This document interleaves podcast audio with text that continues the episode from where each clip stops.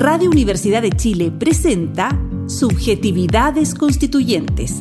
Aquí se abordarán temas contingentes desde la psicología con énfasis en un Chile que se está transformando. Conduce la periodista Daniela Suau. Muy buenas tardes, soy Daniela Suau, periodista, y les doy la bienvenida a un nuevo capítulo de Subjetividades Constituyentes, un programa del Departamento de Psicología de la Universidad de Chile. Hoy estaremos con Alejandra Caqueo Urizar, psicóloga de la Universidad de Tarapacá, doctora en Psicología Clínica y de la Salud de la Universidad de Barcelona y postdoctorada en la Universidad de Harvard, Estados Unidos. Actualmente se desempeña como profesora titular del Instituto de Alta Investigación en la Universidad de Tarapacá, en la ciudad de Arica, y como investigadora principal del Centro de Justicia Educacional de la Pontificia Universidad Católica de Chile. Con ella hablaremos de la esquizofrenia en la zona centro-sur andina y los factores que favorecen o empeoran la recuperación en pacientes que la padecen, lo que es parte de su actual Fondesit. También hablaremos con ella sobre salud mental infanto-juvenil en Arica, con niños, niñas y adolescentes migrantes y Aymara, proyecto desarrollado en el Centro de Justicia Educacional, donde la Universidad de Tarapacá es una institución asociada. Sus intereses en el ámbito de la investigación tienen que ver con los factores psicosociales vinculados a la calidad de vida de los pacientes con esquizofrenia y sus familiares, además de la carga y las intervenciones psicoeducacionales de sus cuidadores. También está interesada en examinar las incidencias étnicas en pacientes y cuidadores con dicho trastorno dentro de la región andina de Latinoamérica, a la que corresponden los países de Chile, Perú y Bolivia. Bueno, bienvenidos y bienvenidas a la sección Raconto. Yo soy Felipe Vara, psicólogo de la Universidad de Chile, y en esta ocasión hablaremos sobre la historia de las organizaciones estudiantiles locales de diversas universidades de Latinoamérica. Hablaremos de historia de una organización estudiantil local de la Pontificia Universidad Javeriana de Colombia. Específicamente me refiero al semillero de investigación, evolución, comportamiento y cultura, por su sigla de COCU, que ya cuenta con una destacada trayectoria en su país, siendo incluso reconocido por la Sociedad Internacional Honorífica en Psicología algo nunca antes logrado por ningún semillero del país. Entonces, para hablar sobre este tema, tenemos el honor de contar con la presencia de Juan Diego Rodríguez, actual coordinador del semillero. Bienvenido, Juan Diego. Muchas gracias. Juan Diego es psicólogo de la Pontificia Universidad Javeriana, graduado en el año 2022, donde ha colaborado con el profesor Wilson López en diversos proyectos investigativos y, con su y a través de su dirección coordinó el semillero del que le hablaba, el Semillero de Investigación, Evolución, Comportamiento y Cultura, o BECOC, Actualmente Juan Diego trabaja como docente de colegio en materia de psicología, donde se enfoca en la educación emocional, habilidades sociales y autoconocimiento de los niños. Además, participa en proyectos de investigación como Memory and Forgiveness y Mentes por la Paz, realizados con comunidades víctimas de conflicto armado en Colombia. Desde este último proyecto se encuentra proyectando su propuesta doctoral, que iniciará el próximo año en neurociencia en la Pontificia Universidad Javeriana. Juan Diego, para empezar, te cuento que una que según la literatura, una gran parte de las organizaciones estudiantiles surgen como respuesta a necesidades poco cubiertas que detentan a los estudiantes, como contenidos, por ejemplo, no abordados ampliamente en la carrera, o la necesidad de profundizar en algunas temáticas de interés. En el caso de su semillero, entiendo que funcionó como un grupo de estudio en sus primeros 15 años y que desde 2019 volvió a funcionar hasta la actualidad. ¿Cómo describirías las necesidades que llevaron a la creación y reapertura del semillero de investigación en evolución, comportamiento y cultura? ¿Por qué crees que nació específicamente la Pontificia Universidad Javeriana? Bueno, Felipe, gracias primero por tenerme en el espacio. Para responder a tu pregunta, creo que nuestra experiencia corrobora lo que dice la investigación, la academia, la literatura en general, Efectivamente fue por cosas que no se cubrían dentro de la carrera. La carrera, aunque inició como un grupo de estudio pensado en Skinner, en conductismo, la carrera de psicología en la Javeriana ha tenido siempre una fuerte influencia psicoanalítica. Entonces, los temas comportamentales, análisis de comportamiento aplicado y demás, no se trabajan tan a profundidad. Entonces surgió esta iniciativa de varios estudiantes con el profesor Wilson para empezar a trabajar estos temas. Una, una segunda necesidad que hubo fue el poder utilizar el conductismo como una herramienta para tener análisis sociales. Eso se hace en muchísima menos proporción. Otra de las tendencias de la Javeriana es a una perspectiva un poco más crítica, sociocrítica, y las aproximaciones comportamentales justamente para analizar la cultura son casi que inexistentes. Uno las ve un poquito en alguna otra materia, justamente con el profesor López, pero esa necesidad de querer aprender al respecto fue lo que hizo que el, que el semillero naciera. Por un lado, por el otro, En el momento en que el semillero paró de existir, por así decirlo, en el 2015 y fue retomado en el 2019, volvió a nacer más por la necesidad de crear un grupo que atrayera estudiantes. La universidad tenía un, déficit o una dificultad porque los semilleros constaban de dos o tres personas y, y no tenían como una trascendencia en el tiempo. Entonces, junto con Laura Velázquez, que en ese momento era una coordinadora de otro semillero, decidimos juntar un semillero de psicología política y de psicología del consumidor para tratar de tener una aproximación un poquito más general a estos estudios culturales desde una perspectiva comportamental. Entonces nació como una búsqueda un poquito de ser un grupo de estudio, de tener investigaciones y de poder entender un poco más de esas perspectivas conductuales para entender la cultura y para entender las, las perspectivas sociales. Siguiendo con eso, me queda la pregunta en términos históricos, desde el nacimiento, desde, digamos, de la reapertura en 2019 del semillero, ¿cuáles han sido los principales temas que han guiado la actividad en el semillero? ¿Cómo describirían también el tipo de perfil de estudiante que llega a su semillero?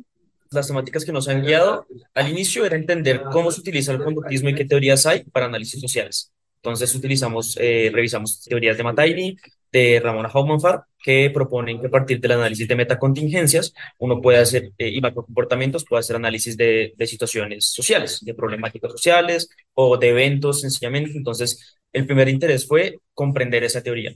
Después, cómo la podemos aplicar. Entonces, los intereses siempre han sido comprender cómo se analiza socialmente la cultura del conductismo, invitar personas ya profesionales, personas que pasaron por la Javeriana, pupilos del profesor que ya están trabajando, entonces tuvimos invitaciones de estudiantes doctorales, de otras personas que estaban haciendo eso, justamente analizando. Otro de los temas que nos interesó mucho después de que ya comprendimos esto de las metacontingencias y macrocomportamientos como teoría, fueron los temas relacionados con paz. Así otros los temas como transversales al semillero. Entonces, ¿cómo hacemos para construir culturas de paz desde esta perspectiva? ¿Cómo hacemos para analizar los conflictos desde esta perspectiva? En el 2021, por ejemplo, en medio de un estallido social que aquí en Colombia, el semillero se preguntó, ¿cómo hacemos para, desde esta perspectiva comportamental, entender el fenómeno que está sucediendo? Entonces, varios de los ejercicios que realizábamos eran guiados en, en esa dirección. Nos interesó durante la pandemia también la salud mental, eso fue un poquito como lo que estuvo más lejano, pero siempre ha esta perspectiva. Análisis comportamental cultural, paz, y un poquito como los temas relacionados intermedios, pues son dos grandes.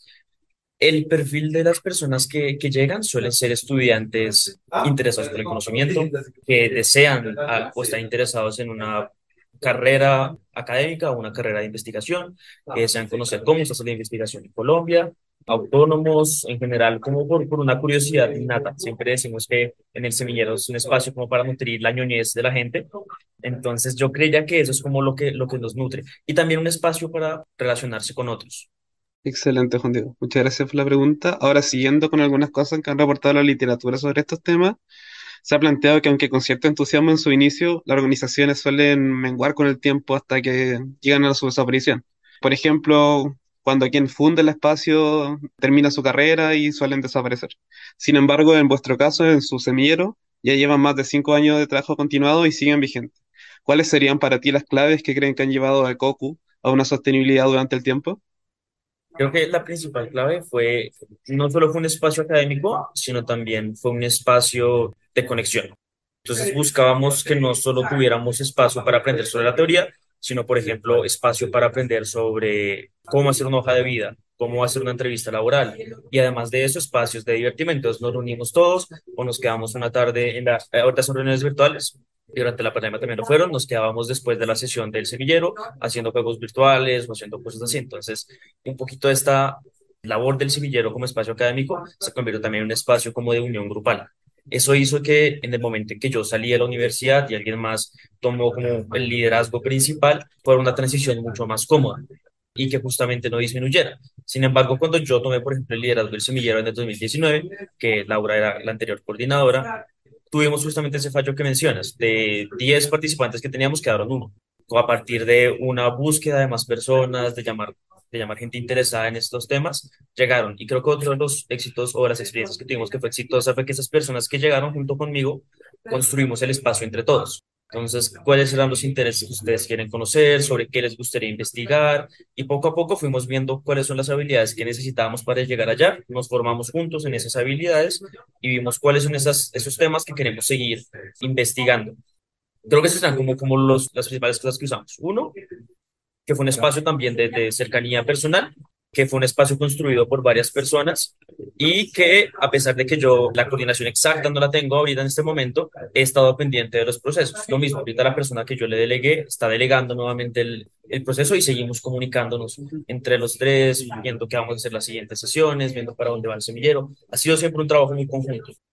Qué interesante. Siguiendo también con esto, con cómo se ha mantenido el semillero, como dije al inicio también, ustedes ingresaron en el año 2022, ingresaron a la Sociedad Internacional Honorífica en Psicología, que está asociada también a la APA, la American Psychological Association, y un, logro, digamos, único para los semilleros en Colombia, e igualmente a través de una búsqueda que dice también no hay ninguna organización chilena de estudiantes asociada.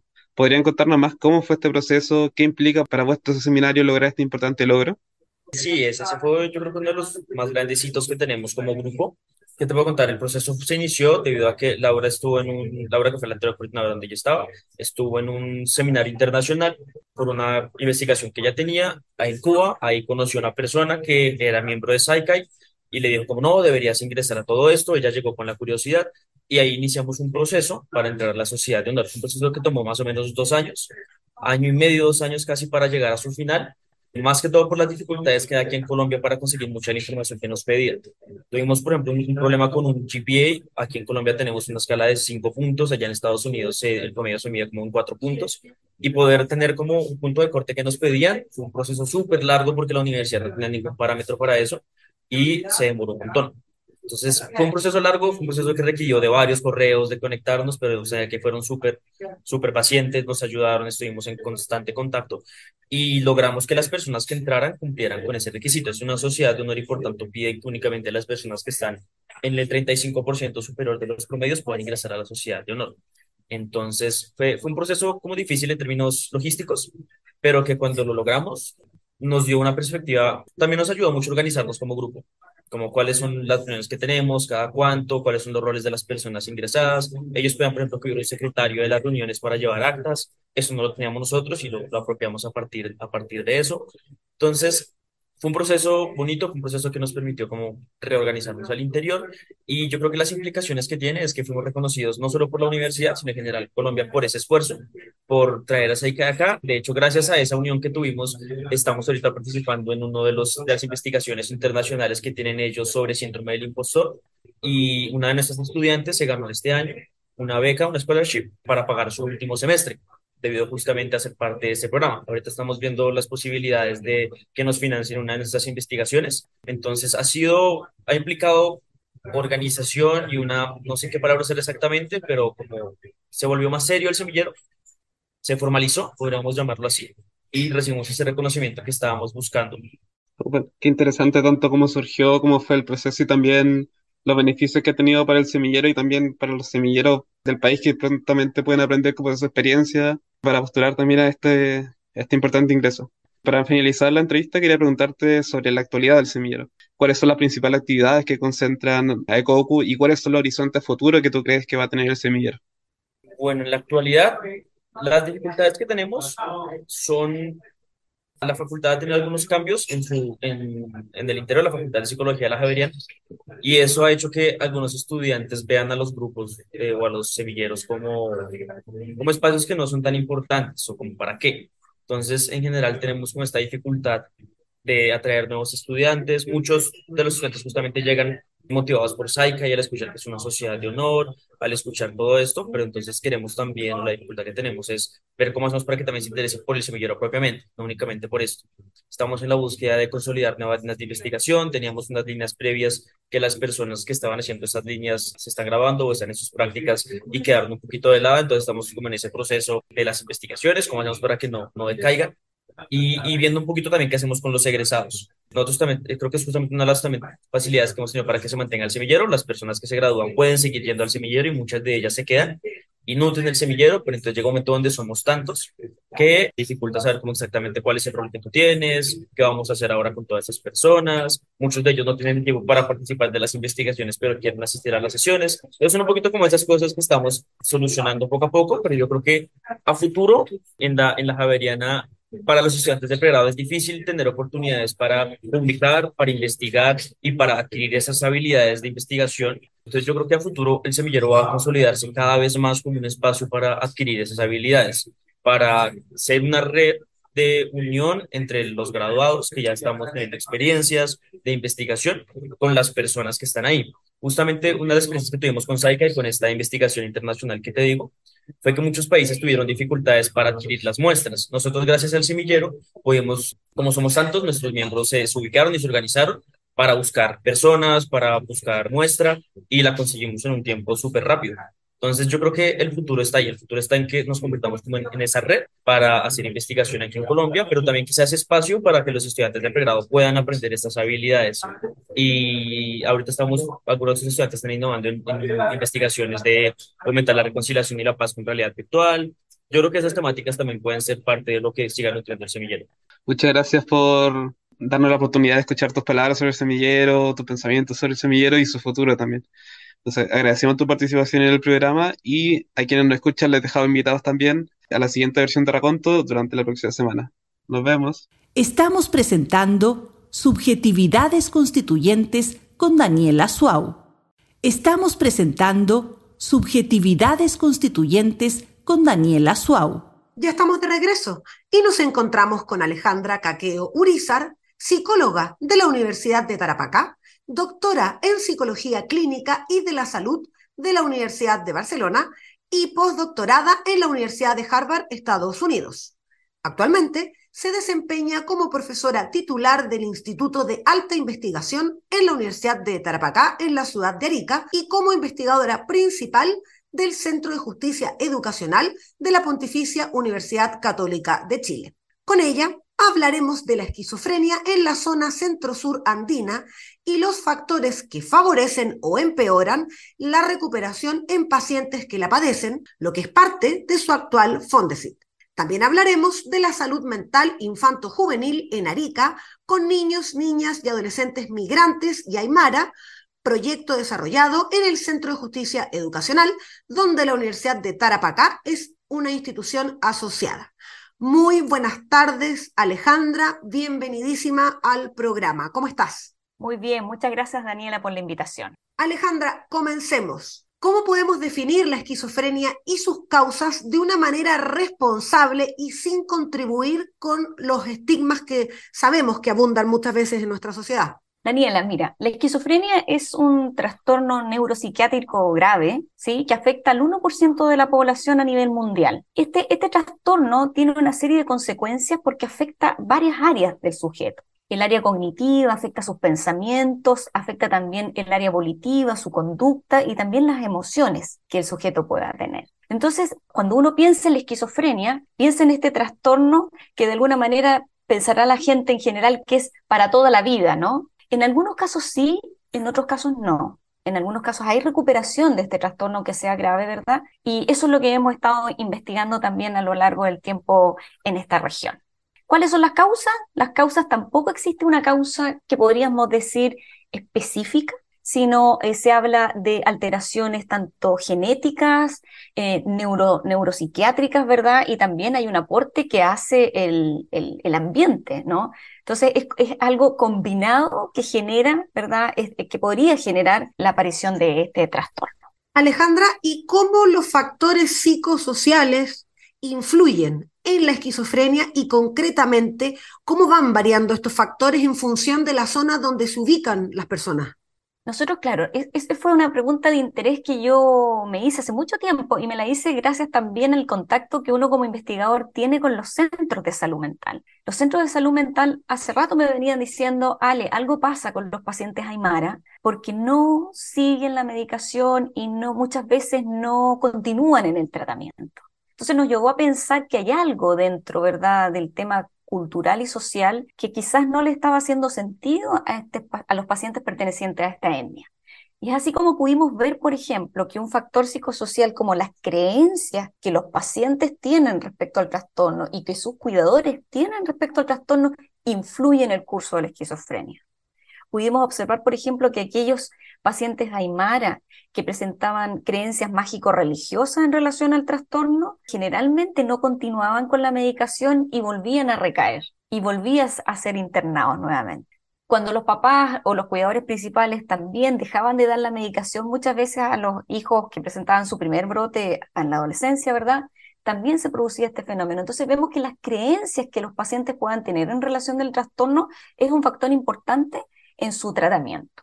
Observamos otros, otros factores también no menores, como por ejemplo el trabajo, aquellos pacientes que trabajan y que tienen un trabajo remunerado fuera de la casa, también eso influye en un mejor pronóstico de su tratamiento. Aquellos cuidadores que también trabajan fuera del hogar, eso hace también que de alguna manera existe un ambiente un poco más positivo, diríamos nosotros, eh, para, para el desarrollo de, para, la mejora de, este trastorno. Entonces, vemos que el, trabajo es algo importante, ¿no? Muchas veces alegamos contra el trabajo, pero vemos que es sumamente importante poder contar con un trabajo fuera del hogar con, o con algún oficio o algo que pueda, una actividad que, que el sujeto pueda desarrollar.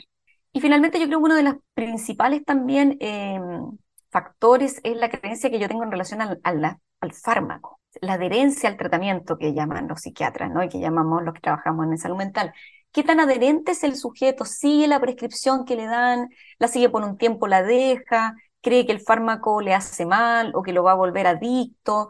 Eh, sabemos que los fármacos tienen efectos secundarios, claramente, ¿verdad? Pero también sabemos que los efectos secundarios son mucho menores a, lo que puede generar eh, la psicosis propiamente tal. Cuando un paciente está psicótico, sufre y hay daño neurológico, entonces tenemos que evitar, ¿verdad?, que caigan en, la psicosis. Entonces, como vemos, hay factores, Daniela, sociales, también en relación a lo que tú puedas creer como familia, en relación al fármaco, ¿verdad? Relación, eh, el tema comunitario, si encuentra o no un trabajo o una actividad que pueda desarrollar fuera del hogar.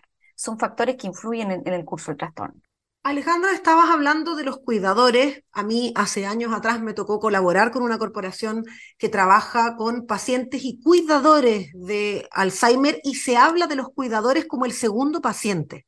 Y en la preparación de esta entrevista me dio esa sensación, ¿no? Porque señalan que los cuidadores y cuidadoras, ¿no? Sabemos el rol que las mujeres siempre hemos tenido en esta tarea, son las y los principales usuarios de servicios públicos de salud mental 33,6% en Chile y en Perú y 32,8% en Bolivia. Entonces quiero preguntarte cómo afecta la salud mental, por supuesto, de las y los cuidadores y también cuál es la relación entre las creencias de los pacientes y los cuidadores respecto a las causas de la esquizofrenia.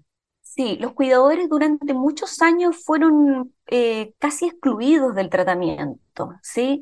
Eh, durante muchos años incluso em, se hablaba de la madre esquizofrenógena, ¿no? En forma muy peyorativa y, yo creo que hizo mucho daño también a lo que era el tratamiento de los pacientes, porque sabemos que los cuidadores finalmente son, yo diría, el principal terapeuta en la familia, ¿verdad? Que se hace cargo de él o de ella. Y, y para nosotros como equipo es una persona clave el cuidador. Por lo tanto, nosotros a lo largo de los años hemos visto que la incorporación del cuidador al tratamiento es una pieza clave para poder sobrellevar este tipo, este trastorno tan grave.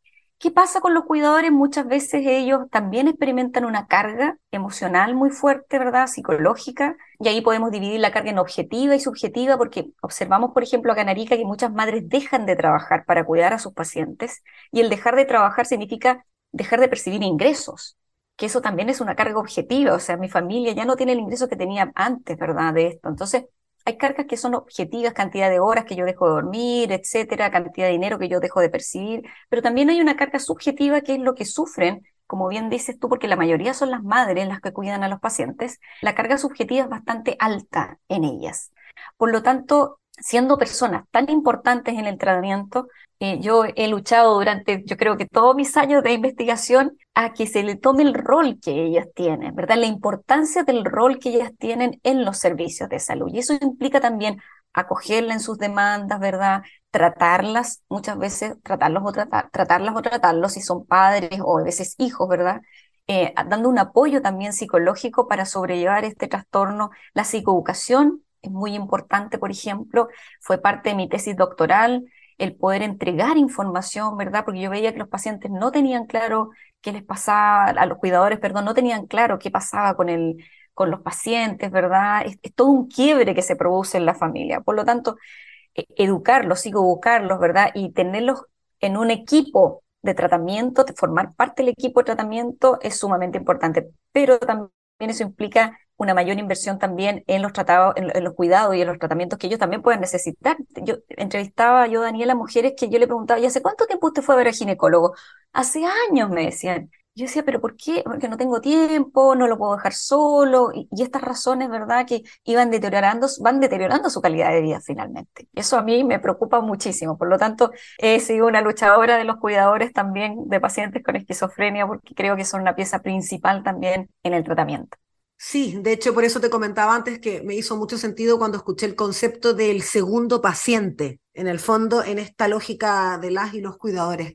Alejandra, efectivamente llevas mucho tiempo trabajando en esta temática y quiero preguntarte porque estábamos hablando concretamente de la zona centro-sur andina, ¿no? Que entiendo compete a Chile, Perú y Bolivia. Entonces me gustaría saber cuáles son las diferencias, ¿no? Que hay en estos tres países latinoamericanos en los que tú estás investigando respecto a los pacientes con esquizofrenia nosotros hicimos un estudio muy interesante que fueron los datos que yo pude llevar a la Universidad Harvard. La Universidad Harvard, em, trabajamos con un tutor en, esa universidad. Eh, y claro, tú podrás pensar, eh, tremenda universidad, ¿verdad? Pero tú te das cuenta que en la Facultad de Salud Pública existe un, un, un, interés genuino, ¿verdad? Muchas veces en las minorías, en saber qué pasa con pacientes de esta región, ¿verdad? Y una de las cosas que nosotros pudimos observar allí es que, por ejemplo, el tema de la inversión económica que hacen los servicios en salud mental claramente influye en el tratamiento. Y ahí veíamos grandes diferencias, por ejemplo, entre Chile, Perú y Bolivia, donde Bolivia, su, su nivel en ese entonces, ¿verdad? Estamos hablando casi 10 años atrás, eh, su nivel de inversión, su cantidad de inversión en salud mental era muy baja y eso, eso influía porque muchas veces no estaba la medicación para los pacientes, por ejemplo, eh, no habían otro tipo de tratamiento em, psico, psicosocial, psicoeducativo, ¿verdad? Eh, y en ese tiempo incluso Perú mostró que los pacientes peruanos tenían mejor calidad de vida que los pacientes chilenos y los bolivianos. Y, y, claro, y coincidió que en esos años, Perú, estamos hablando de 2013, 2015, estaba teniendo un auge económico importante y estaba invirtiendo mucho más en salud mental. Y de hecho sigue invirtiendo, yo diría, mucho más en salud mental. Entonces vemos que la inversión de los gobiernos en salud mental hacen que tenga una consecuencia inmediata, ¿verdad? En, en la forma y en, la, en, el tipo de tratamiento que puedan tener, porque son tratamientos que no solo es el fármaco, ¿sí? En, esto, en este tipo de pacientes necesitamos un tratamiento integral que considere el cuidador, ¿verdad? Apoyo psicosocial, apoyo desde trabajadores sociales para poder insertar a estas personas, ¿verdad? Estos pacientes idealmente a trabajos protegidos, etcétera. Entonces vemos que no es solo recibir un fármaco, ¿sí? Y el control del fármaco, si va bien o va mal, que eso es sumamente importante, sino que también otras cosas que también van influyendo. Alejandra, nos queda poquito para cerrar este bloque antes de nuestra pausa y del siguiente bloque en el que vamos a seguir conversando con Alejandra. Quiero preguntarte, en base a tu experiencia y la investigación y los años que llevas en esta temática, ¿en qué sientes que estamos al debe, Chile como país, con las personas que tienen esquizofrenia? Claramente es algo que nosotros hemos ido observando y lo vemos también cuando hago devolución de los resultados a los, a los dispositivos de salud, ¿verdad? Quienes eh, amablemente participan ellos y nos dan box, nos prestan los box para evaluar, etcétera. Se habla de salud comunitaria, ¿verdad? Centros eh, psicosociales, comunitarios, y ellos saben y lo perciben que ellos se quedan cortos en eso.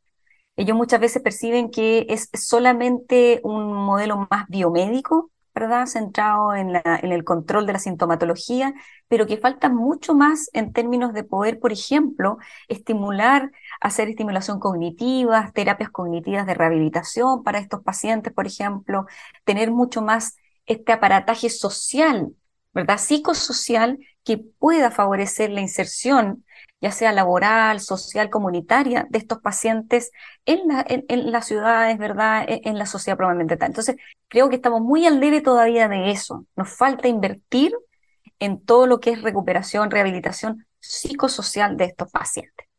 ¿Sientes que somos una sociedad que no ha aprendido lo suficiente en materia de salud mental como para ser lo suficientemente comprensivos e incluir, por supuesto, a estas personas que son parte de nuestra sociedad en el ámbito laboral, como tú decías, relacional, que es tan importante sobre todo. Exacto. Eh, sí, yo creo que yo creo que hemos ido avanzando, ¿ah? hemos ido avanzando, lamentablemente yo creo que a partir de la pandemia también, que creo que fue una de las pocas buenas cosas que nos dejó, es tomarle el rol de la importancia de la salud mental. Ya previo a la pandemia veíamos que veníamos mal, post pandemia, peor todavía. Entonces, creo que ha habido un cambio, pero necesitamos aún trabajar mucho más lo que tiene que ver con el estigma social, esto de que los, los pacientes con esquizofrenia son peligrosos, ¿verdad?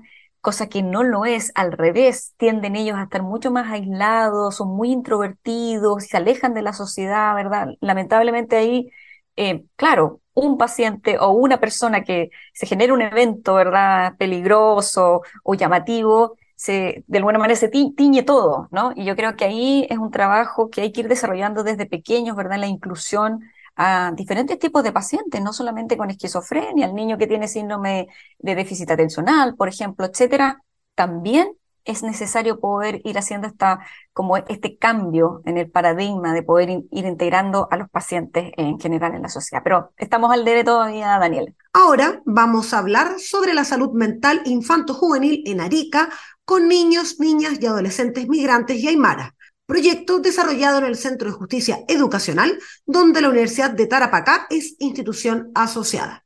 Alejandra, ¿qué nos puedes contar respecto a tu experiencia investigando en esta materia, ¿no? Como decíamos, salud mental infanto-juvenil con niños, niñas y adolescentes migrantes y aymara.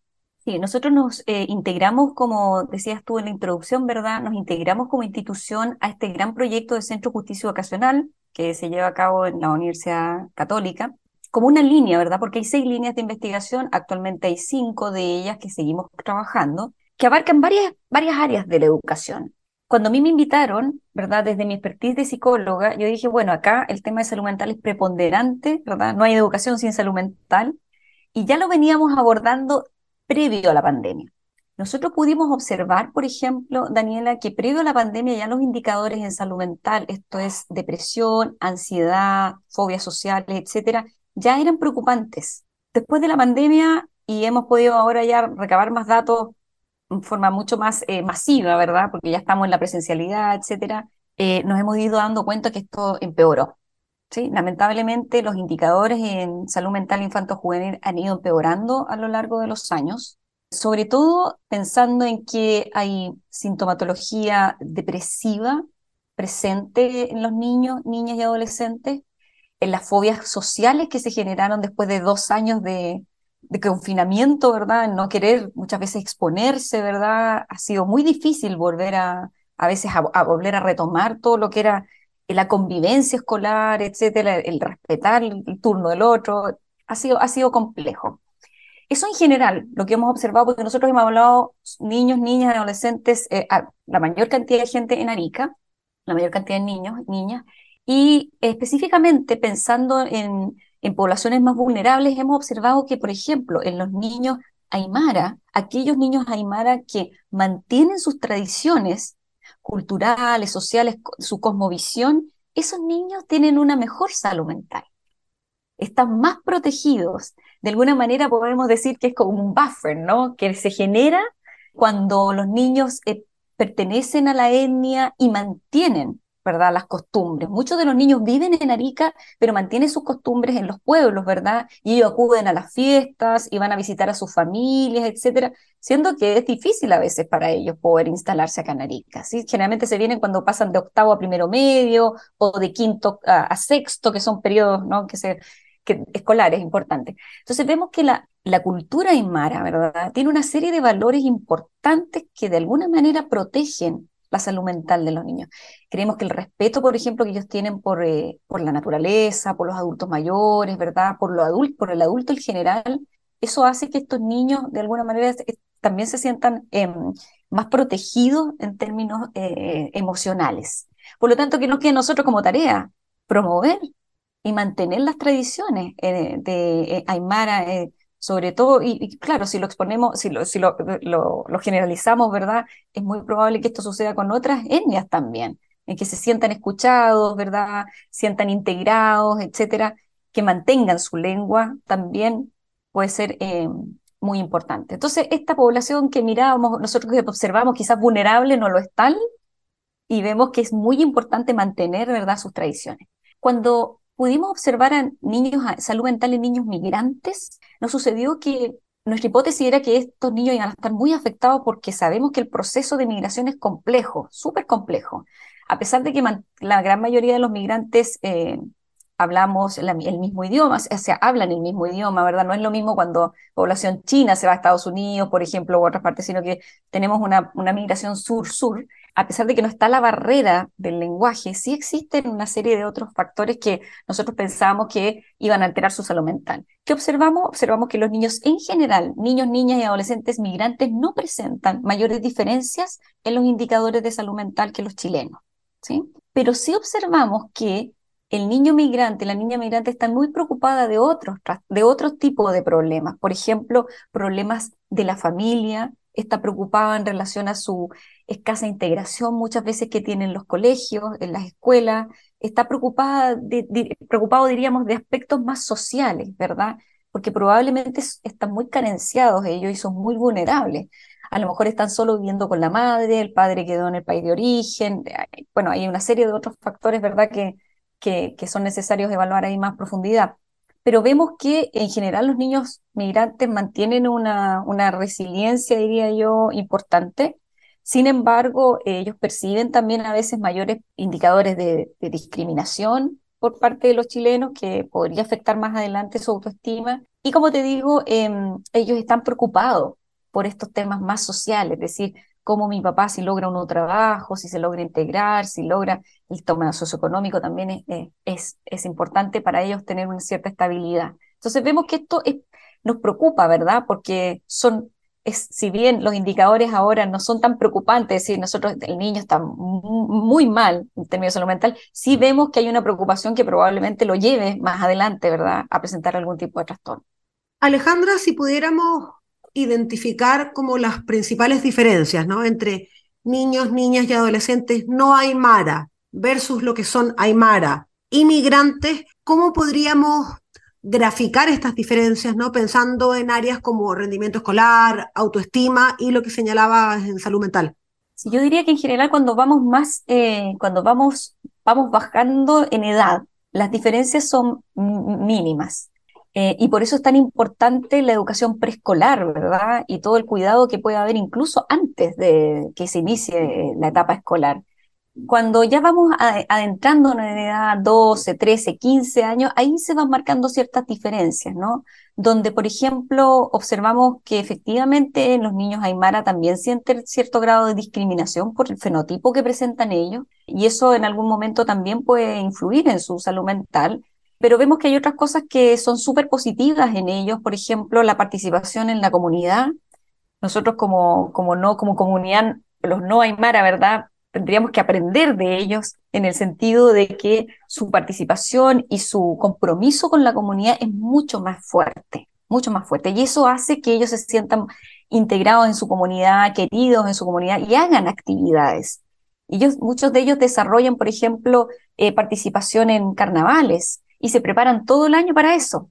Y eso implica, ¿no? Vernos todas las semanas y compartir y hacer ejercicio y todo, o sea, positivo por todos lados, ¿no? Em, entonces, eso, por ejemplo, son eh, diferencias, ¿no? Entre el, niño, el niño Naimara tiende a como a estar más aislado, ser más individualista, y creo que ahí nosotros tenemos que tener un aprendizaje, ¿no? De esta cultura. En el niño migrante, el niño migrante eh, puede puede de alguna manera moverse en esta esfera, ¿no? De, quedarse solo con su grupo migrante, ¿verdad? Eh, que eso no le va a favorecer muchas veces, sino que lo, lo ideal en ellos es mantener ciertas tradiciones que ellos traen, pero también irse integrando, ¿verdad? A la sociedad chilena, ¿verdad? Con sus patrones, con todo lo que la sociedad chilena implica. Entonces, yo creo que ahí depende un poco también de, qué tipo de familia estamos hablando en migrantes. Si estamos hablando de una familia que llega aquí con padres que son profesionales y que se pueden insertar rápidamente en el tema laboral y eso les da estabilidad, eso hace, yo diría, mucho más fácil la integración del niño a la sociedad chilena. Eh, en cambio, el niño migrante que viene en condiciones en que ha caminado, porque nosotros en tenemos niños que han caminado, lamentablemente, en una situación muy extrema, de un estrés postraumático muy grande, esos niños claramente podrían presentar eh, algún tipo de, alteración emocional, ¿verdad? Y que lo lleva también a presentar luego algún tipo de trastornos conductuales o de ese tipo que se manifiestan en las escuelas. Las escuelas significan, Daniela, nosotros vemos que las escuelas deben implicar una institución que aglutina muchos servicios, que debería aglutinar muchos servicios. Yo sé que aquí los directores me van a decir, no, no, porque ya tiene mucho trabajo, ¿verdad? Y mucha carga. Pero vemos que las escuelas muchas veces significa el nexo que tiene el migrante con la sociedad chilena. Y eso es importante, ¿no? Que ahí se puedan generar de alguna manera lineamientos de apoyo para la familia migrante que está muchas veces eh, muy aislada, ¿verdad? Y muy desprotegida. Alejandra, ¿y se ven diferencias de género entre niñas y niños y adolescentes, mujeres y hombres? En general, cuando hablamos en general en la población eh, infanto-juvenil, las niñas lo las niñas lo pasan más mal. Las niñas presentan mayores indicadores de problemas internalizantes, que son aquellos problemas que son más para adentro, ¿no? Mayor ansiedad, mayor sintomatología depresiva, mayor quejas somáticas, etcétera y los niños presentan eh, mayores problemas conductuales, generalmente, pero la diferencia está en que el niño se ve el problema y muchas veces se deriva a tratamiento. A la niña no. Como no podemos a veces ver, ¿verdad? Que algo le está pasando a la niña, muchas veces, eh, o al adolescente, a, las, adolescentes, muchas veces eh, nos cuesta un poquito más, ¿verdad? acercarnos y sugerir que quizás es necesario un tratamiento. Entonces, eh, hay diferencias, hay diferencias entre niñas y niños, y, creo que también hay un tema social, ¿verdad? Hay un tema social aquí que de, un machismo que, aunque ha ido de, alguna manera, hemos mejorado y hemos evolucionado como, como sociedad, todavía se impera un machismo que, que marca ciertas diferencias y marca ciertas brechas que a nosotros nos preocupan mucho. El ser mujer, el pertenecer a una etnia, o el ser mujer inmigrante, tú de alguna manera vas aumentando, ¿verdad? Factores que pueden llevar a una discriminación mayor. Alejandra, pensando en tu experiencia en estas dos temáticas que hemos hablado hoy día, me gustaría saber qué desafíos identificas tanto con relación a la esquizofrenia en Chile y en la salud mental infanto-juvenil, bueno, en Arica con niños, niñas y adolescentes, migrantes y aymara. Sí, yo creo que, fíjate que es súper buena tu pregunta porque, claro, uno no, yo, podría decir esto es lo que necesitamos en esquizofrenia, esto en, los niños, pero en general yo diría que lo que necesitamos más es eh, verdaderamente es un tratamiento integral, un tratamiento comunitario. Es decir, necesitamos estar conectados entre los servicios de salud, las escuelas donde asisten, por ejemplo, los niños, ¿verdad? Los hogares protegidos en el caso de la, de, de, de, la, la esquizofrenia, ¿verdad? Necesitamos un aparataje comunitario mucho más sólido que le permita, ¿verdad?, a la persona que padece el trastorno, ya sea paciente con esquizofrenia o niño o niña o adolescente, a esa persona tener recursos donde echar mano, ¿verdad? Tener donde poder de alguna manera obtener estos recursos eh, de tratamiento que muchas veces no todos los niños ni todas las personas acceden o pueden acceder a tratamiento por diferentes causas, ¿verdad? Eh, pero esta, esta, e, esta interconexión en la sociedad, ¿verdad? Y los apoyos y los dispositivos que se tienen que generar en la sociedad, creo que todavía nos falta y es un gran desafío poder desarrollarlo en mayor profundidad en nuestro país. Y por último, Alejandra, ¿qué desafíos o incluso mensajes identificas para investigadores e investigadoras que estén trabajando en estas temáticas o que tal vez estén interesadas en involucrarse en estas temáticas y también poder generar un aporte como el que has desarrollado tú? Eh, sí, yo diría que uno de los grandes eh, aprendizajes que yo he tenido a lo largo del tiempo en mi carrera como investigadora es estar en conexión con la comunidad. ¿Esto qué quiere decir? Que muchas veces nosotros hacemos una investigación en un colegio, ¿verdad? Y em, es muy necesario poder hacer devolución de esta información, de estos resultados, ¿verdad? Con un informe formal, bien hechito, ¿verdad? Etcétera. Y con una, incluso con una reunión que podamos nosotros transmitir esto a los profesores, a los directores, a los apoderados, incluso a los mismos niños.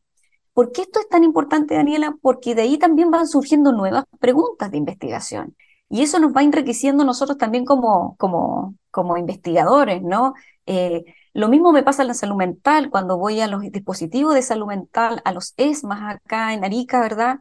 El staff de la, gente que trabaja y el staff me, brinda una serie de interrogantes muchas veces, eh, que nos lleva a pensar y a replantear lo que está pasando. Y por lo general, sobre todo con los dispositivos de salud mental, por lo general la percepción que ellos tienen de, los, de los eventos, ¿verdad? O, dudas que tienen, por lo general tienen muy buen ojo clínico, les digo yo, ¿verdad? Y luego yo con la investigación les digo, efectivamente ustedes tenían razón, esto es lo que está pasando. Entonces, la conexión con la comunidad para los investigadores jóvenes, yo diría que es algo muy, muy importante para poder desarrollar investigaciones en forma, eh, una investigación de calidad. Muchísimas gracias Alejandra por haber venido al programa. Gracias a ustedes por la invitación. Esperando que hayan disfrutado de este nuevo capítulo de Subjetividades Constituyentes, les dejamos invitados e invitadas a que nos sigan escuchando. Nos encontraremos todos los lunes de 18 a 19 horas por la radio Universidad de Chile, en el dial 102.5 FM y en la señal online radio.chile.cl. Radio Universidad de Chile presentó Subjetividades Constituyentes Aquí se abordaron temas contingentes desde la psicología con énfasis en un Chile que se está transformando. Condujo la periodista Daniela Suau.